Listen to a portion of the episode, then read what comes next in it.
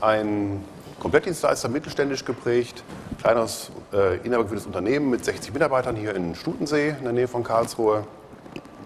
Ähm, diverse Zertifizierungen als SAP-Partner und auch im RZ-Betrieb machen wir gerade die ISO 27001 als IT-Sicherheitszertifizierung. Und Abilis selbst, wie gesagt, bietet SAP-Lösungen, noch einen Bereich Softwareentwicklung, im Bereich äh, .NET, C Sharp machen wir da ziemlich viel. Und eben mein Part hinten, die Hosting und IT-Services mit einem Schwerpunkt auf SAP-Systemen, aber auch die ganze Bandbreite an Microsoft äh, Mail- und File-Servern, Citrix-Servern und was sonst so dazugehört. Zum Thema Green IT so ein paar Informationen. Also Gartner hat mal so eine Studie rausgebracht, sagt aber, okay, 2% des weltweit produzierten CO2s geht letztlich auf irgendwelche IT-Systeme zurück. Dann gab es Untersuchungen, die Google angeht, wo man sagt, okay, eine Suchanfrage bei Google erzeugt 0,2 Gramm CO2. Hört sich erstmal nicht ganz so viel an, aber allein in Deutschland haben wir halt am Tag rund 140 Millionen Suchanfragen, also 28 Tonnen CO2, die am Tag produziert werden durch die Suchanfrage, wobei das eben nur den, den Part bei Google betrifft. Die ganzen Rechner, die privat eben genutzt werden, um die Anfragen zu starten, sind da nicht mal mit drin. Und zum Vergleich, wenn man bei uns ein ERP-System betreibt, zweistufig, also Testumgebung, Produktivumgebung für 200 User, dann liegt man da im Jahr auch bei etwas über 8 Tonnen CO2. Das entspricht ungefähr 66.000 Kilometern mit einem Golf, einem aktuellen dass man was in der Hand hat als, als Größe, was das eigentlich bedeutet. Was machen wir nun im Bereich Green IT? Zum einen, ich hoffe, man kann es sehen, obwohl es ein bisschen blass ist. Ähm, wir haben 2008 einen Neubau bezogen, den wir eben entsprechend auf Green IT-Gesichtspunkten auch gestaltet haben. Ein Part davon ist halt eben das Flachdach bestückt mit Solarzellen, die dann einen Teil der Primärenergie bei uns auch decken von den Klimaanlagen. Als zweites hat das Gebäude eine Bustechnik. Dadurch wird zum Beispiel eben der letzte, der geht, schaltet die Alarmanlage scharf und damit eben auch alle Steckdosen im Gebäude. Also es gibt zwei Klassen, welche die anbleiben, weil es so sein muss, aber der Großteil wird abgeschaltet. Das hat alle Standby-Geräte, alle Monitore, Kaffeemaschinen, Mikrowellen, was man halt so hat, vom Netz gehen, was A wieder ein bisschen Strom spart, Green IT, zum anderen aber eigentlich viel wichtiger für uns noch die Brandlast einfach aus dem Gebäude rausnimmt. Und ein weiteres Thema ist, wir haben im Gebäude selbst ein Rechenzentrum. Ein zweites ist hier in Karlsruhe bei der Telemax, wo wir eben noch spiegeln können für Kunden, die das gerne möchten. Ähm, aber das, was bei uns im, im Haus mit drin ist, die Abwärme, die dort produziert wird, wird über ein System in die Fußbodenheizung eingespeist, sodass wir letztlich ohne weitere Heizungskosten auskommen. Das ist halt eben bei Neubauten relativ gut und einfach möglich und sehr zu empfehlen. Nachzurüsten ist es halt nicht ganz so einfach. Aber das sind so Sachen, wo ich sage, Green IT, das ist das Green IT für mich. Nicht unbedingt nur grün anmalen oder irgendwo grünen Strom kaufen, sondern eben auch ein paar Konzepte dahinter stecken, die das Ganze dann irgendwo sinnvoll machen. Als Ausblick noch, was wir uns für dieses Jahr mal vorgenommen hatten, war das Thema Blockheizkraftwerk äh, mit Biodiesel oder Biogas betrieben. Die Motivation dazu ist zum einen die klassische Notstromversorgung, die man halt braucht im Rechenzentrum, die in der Regel über irgendwelche Schiffsdiesel bereitgestellt wird, die dann alle Monat mal für ein paar Stunden laufen müssen, damit sie nicht einrosten. Dabei einfach in Anführungszeichen nutzlos CO2 verbrauchen. Ähm, zum anderen können wir halt bei diesem äh, Blockheizkraftwerk die produzierte Wärme über entsprechende Kraft-Wärme-Kälte-Kopplung für die Klimatisierung benutzen und den Strom, der dann quasi als Abfallprodukt anfällt, eben ins Netz einspeisen. Dadurch rechnet sich die ganze Anlage wieder. Also auch hier das Thema Green IT ja, aber es muss sich eben auch rechnen, weil unsere Kunden müssen es irgendwo bezahlen oder bezahlen es halt nicht, wenn man es nur macht, um grün zu sein. Leider ist es heutzutage immer noch so, dass die meisten Kunden auf den Preis gucken und ob es dann nun mit Biogas oder Biostrom oder was auch immer betrieben wird, ist denen relativ egal. Ich hoffe mal, dass sich das demnächst nochmal ändern wird, aber Stand jetzt ist es halt noch so, Preis zählt. Deswegen müssen sich solche Aktionen, wenn man sie tätigt, einfach selbst tragen und quasi den, den Green IT-Effekt als, als Nebenprodukt dann mitliefern. Da sind wir auch ausgezeichnet worden. 2011 gab es einen Green IT Best Practice Award Von dem Herrn Rösler gab es da eine nette Auszeichnung für uns. Dritter Platz immerhin in der Kategorie. Aber eben auch die Bemühungen, die man da tätigt, werden auch irgendwo wahrgenommen. Genau. Dann von dem allgemeinen Green IT-Teil jetzt mehr zu dem Part, ich betreibe halt SAP-Systeme. Worum geht es mir dabei? Wir haben verschiedenste Arten von Systemen. Der Kunde sagt, muss immer erreichbar, immer verfügbar sein. Man kennt es ja selbst aus dem Internet, wenn Google mal nicht geht, kommt eigentlich nicht vor, der Anspruch ist da. Das Ganze muss performant sein, es muss flexibel sein, ich muss Leistungen dazuschalten können für irgendwelche äh, Monatsendverarbeitung oder so. Es muss einfach zu handhaben sein und es muss halt kostengünstig sein. Das ist einfach im Mittelstand immer das Hauptproblem. Plus, ich habe das Thema, dass der Kunde immer irgendwo so Buzzwords aufschnappt, ähm, wo ihm irgendwelche Hardwarehersteller jetzt sagen, du brauchst jetzt dies und jenes, weil es einfach gerade aktuell ist und da müssen wir halt eben auch darauf reagieren können. Also so Lösungen, die es da eben gibt, weiß nicht, ob Sie da so tief mit drin sind, aber da gibt es irgendwelche Flexpots und C-Cells und V-Blocks und was auch immer. Alles schöne Dinge. Der Kunde sagt, könnt ihr das, habt ihr das, macht ihr das, brauche ich, will ich haben, ohne eigentlich zu wissen, was da wirklich hintersteckt. Aber es sind halt eben in den Markt gedrückte, von, von großen Herstellern in den Markt gedrückte äh, Wörter, wo man dann eben mit umgehen muss. Also quasi dieses berühmte Buzzword-Bingo, kennt der eine oder andere vielleicht schon mal, wo man halt heute so Software as a Service oder Infrastructure as a Service hat, on demand, streamlined, was auch immer. Da muss man alles mit begegnen können.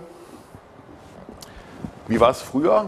Gar nicht allzu lange her. Man hatte irgendwie ein, ein Serversystem, da waren interne Platten mit drin, da waren die Applikationen drauf installiert, die Datenhaltung war da lokal. Problem war halt eben, das Ding an sich ein großer Single Point of Failure, wenn das Ding irgendein Problem hatte, ein RAID-Controller kaputt oder ein Motherboard, was auch immer, lief gleich die Applikation nicht und ich hatte relativ lange Ausfallzeiten, wenn irgendwas ausgefallen ist. Oder man steckt halt viel Geld in Lizenzen und Manpower, um halt Clusterlösungen aufzubauen, um dann eben bei einem Ausfall eines Systems auf ein zweites rüberschwenken zu können. Was aber wieder nicht zu den Anforderungen des Mittelstands passt, muss günstig sein. Was man heute immerhin schon mal hat, sind zum einen so zentrale Storage-Systeme, sprich die Daten liegen nicht mehr auf dem Server, sondern es gibt diese Festplatten, Speichersilos, wo entsprechend die Daten dann sicher abgelegt sind und wo ich halt eben bei einem Ausfall des Servers schneller mal ein Ersatzgerät dranklemmen kann an die Daten, die ja relativ gut gesichert, meist auch noch gespiegelt auf diesen Systemen vorliegen. Also da schon mal ein Pluspunkt, aber immer noch recht unflexibel, weil ich vorne halt eben meinen Rechenknecht habe, der eine bestimmte Größe hat und damit einfach arbeiten muss. In dem Zusammenhang Storage, auch so ein kleiner Green IT-Punkt. Bisher war es halt so, wenn ich bestimmte Systeme habe, bekommen die bestimmte Datentöpfe fest zugeteilt. Da muss ich immer wieder Reserven mit einrechnen, weil so ein Ding wächst ja auch über die Zeit, wenn da Belege reinkommen. Und ich habe letztlich dann jetzt hier in dem Beispiel reine Daten, diesen, diesen Part hier unten quasi, so 1,2 Terabyte und muss halt eben entsprechend Reserven vorhalten, sodass ich insgesamt auf 3,5 Terabyte Platz komme, den ich gebrauche. Das Ganze abgebildet in so einem fiktiven Storage-Silo habe ich jetzt nicht Daten hier unten relativ wenig drin, muss aber relativ viel oben einfach am Platz bereithalten für zukünftiges Wachstum und das eben für jedes System. Was wir machen, was eben auch irgendwo Green IT ist, ist, dass wir das Ganze flexibel zuweisen. Das heißt, jedes System sieht erstmal, es hätte wirklich unheimlich viel Platz, belegt aber eben nur die gleichen Daten wie drüben, sodass ich diese, äh, diese ungenutzte Zuteilung letztlich poolen kann über alle Systeme und dann eben danach Bedarf zuweisen. Wenn jetzt also das blaue System zum Beispiel gar nicht so wachsen würde, hätten die anderen einfach länger Zeit, sich da auszubreiten. Mit dem Vorteil, dass ich dann das Storage-System entsprechend höher mit wirklich Echtdaten auslasten kann, weil ich die Reserve, die ich übrig habe, halt flexibel auf die einzelnen Systeme verteilen kann. Und wenn so ein Storage-Turm an sich halt x Watt verbraucht und ich muss es eben auf die Kunden so weit umlegen, habe ich da eben den Effekt, dass der einzelne Kunde einfach günstiger betrieben werden kann.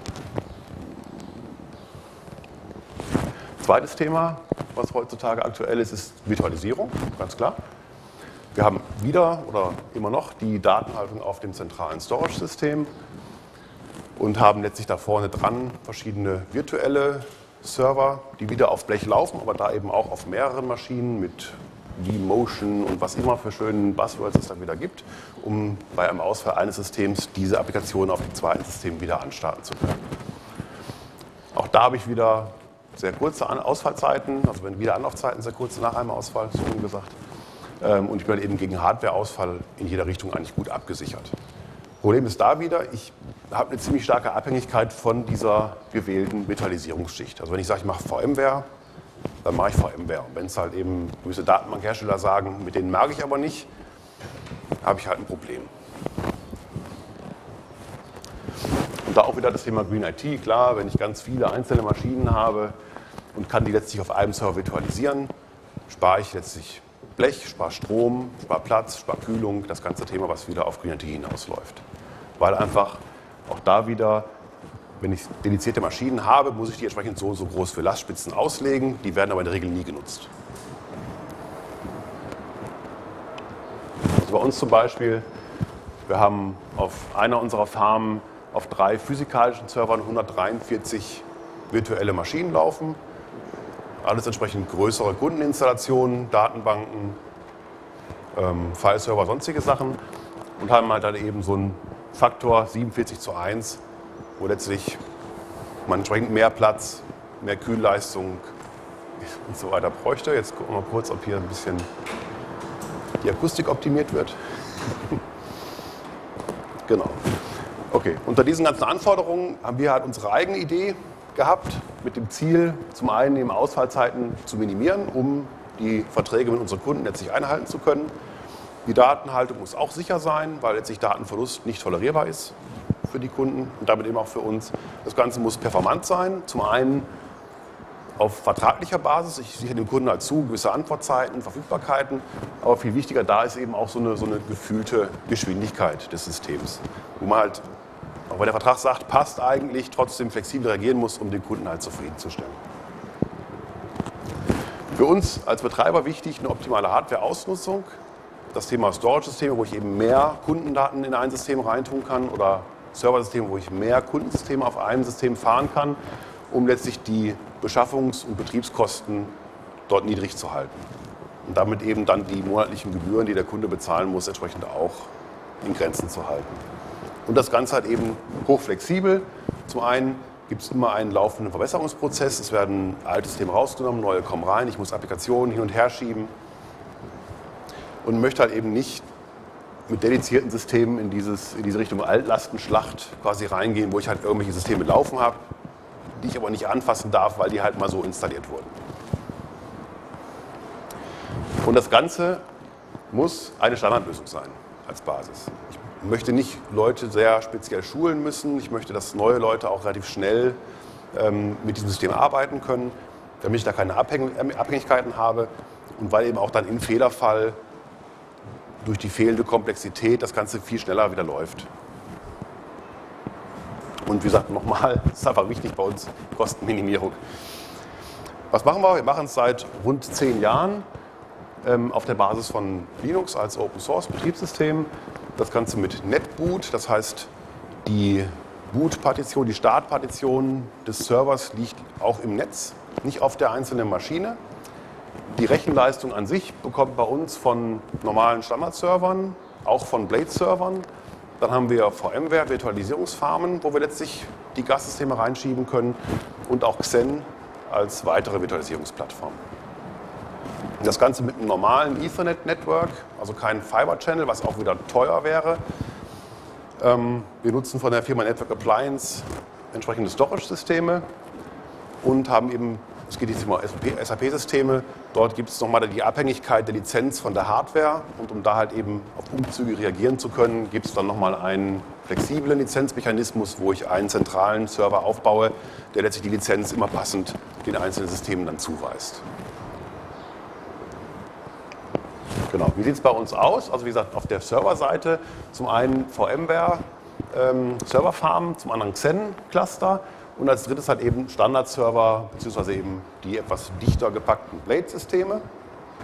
Wir haben dann oben einen, einen DHCP-Server laufen, der letztlich die einzelnen MAC-Adressen, also wenn ich Sie abhänge, sagen Sie Bescheid, aber ich hoffe mal, dass das zum Studiengang passt, äh, also der die MAC-Adressen auf IP-Adressen matcht Als zweites gibt es einen Pixie-Boot-Server, der letztlich dann, wenn der Server sich meldet, hallo, ich möchte gerne booten, ich habe die IP-Adresse, gib mir doch bitte mal mein Betriebssystem. Dann weist ihm der Pixie-Boot-Server aus dem Storage-System die Partition zu, auf der das Betriebssystem liegt. Das Ganze ist auch nochmal gespiegelt, damit wir da eben auch äh, keinen Single Point of Failure haben und auf Ausfälle reagieren können.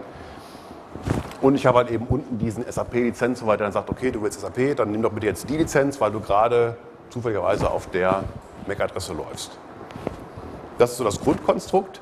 Das sind alles relativ einfache Komponenten, die in sich sehr viel tolerant sind, weil keine großen, ja.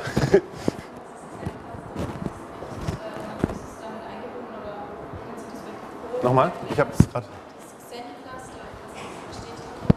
Also es gibt VMware als Virtualisierungssoftware, wo ich letztlich mehrere Server mit VMware bespiele und darauf halt dann in Windows und Linux und so weiter laufen lassen kann. Und Xen ist quasi das gleiche, nur halt eben von einer anderen Firma. Aber es gibt eben verschiedene Anbieter im Markt, um, um mal zu zeigen, wir können eigentlich mit allen.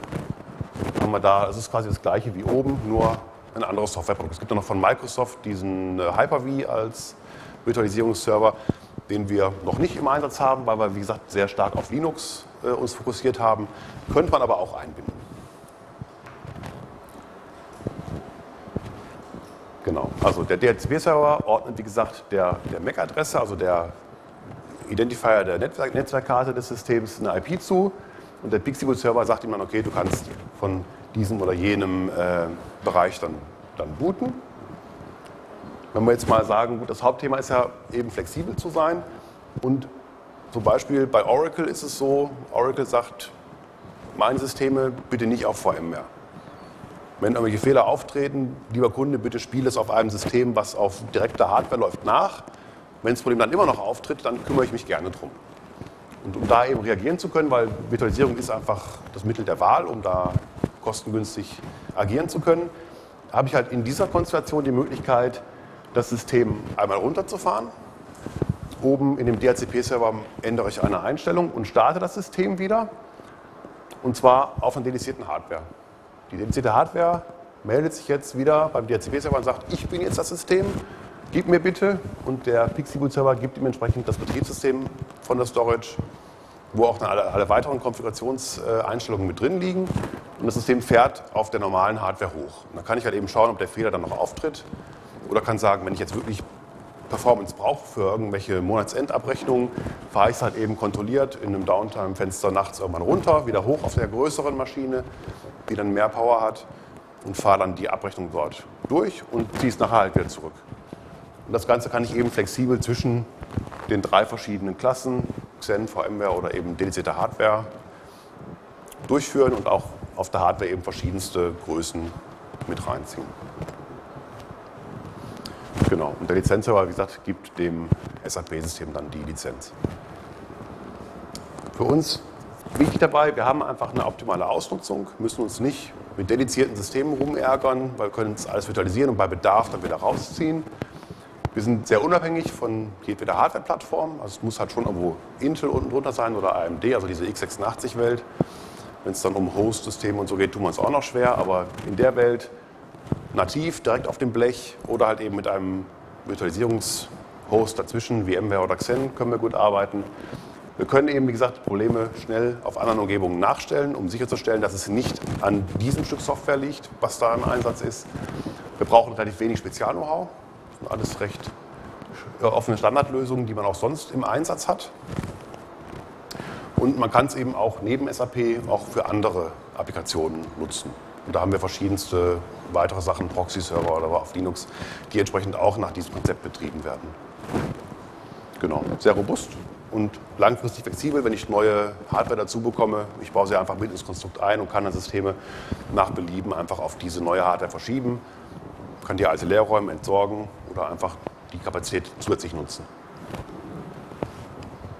Genau, und zu diesem Thema Buzzword Bingo nochmal zurückzukommen. Also wir haben da High Availability mit drin, flexibel sind wir, optimized und scalable, Virtualization ist dabei, Sin Provisioning, diese Speicherzuordnung nach Bedarf, alles schön cloudy und bingo. Und da haben wir quasi einmal ein Bingo. Genau. Damit wäre ich auch schon am Ende.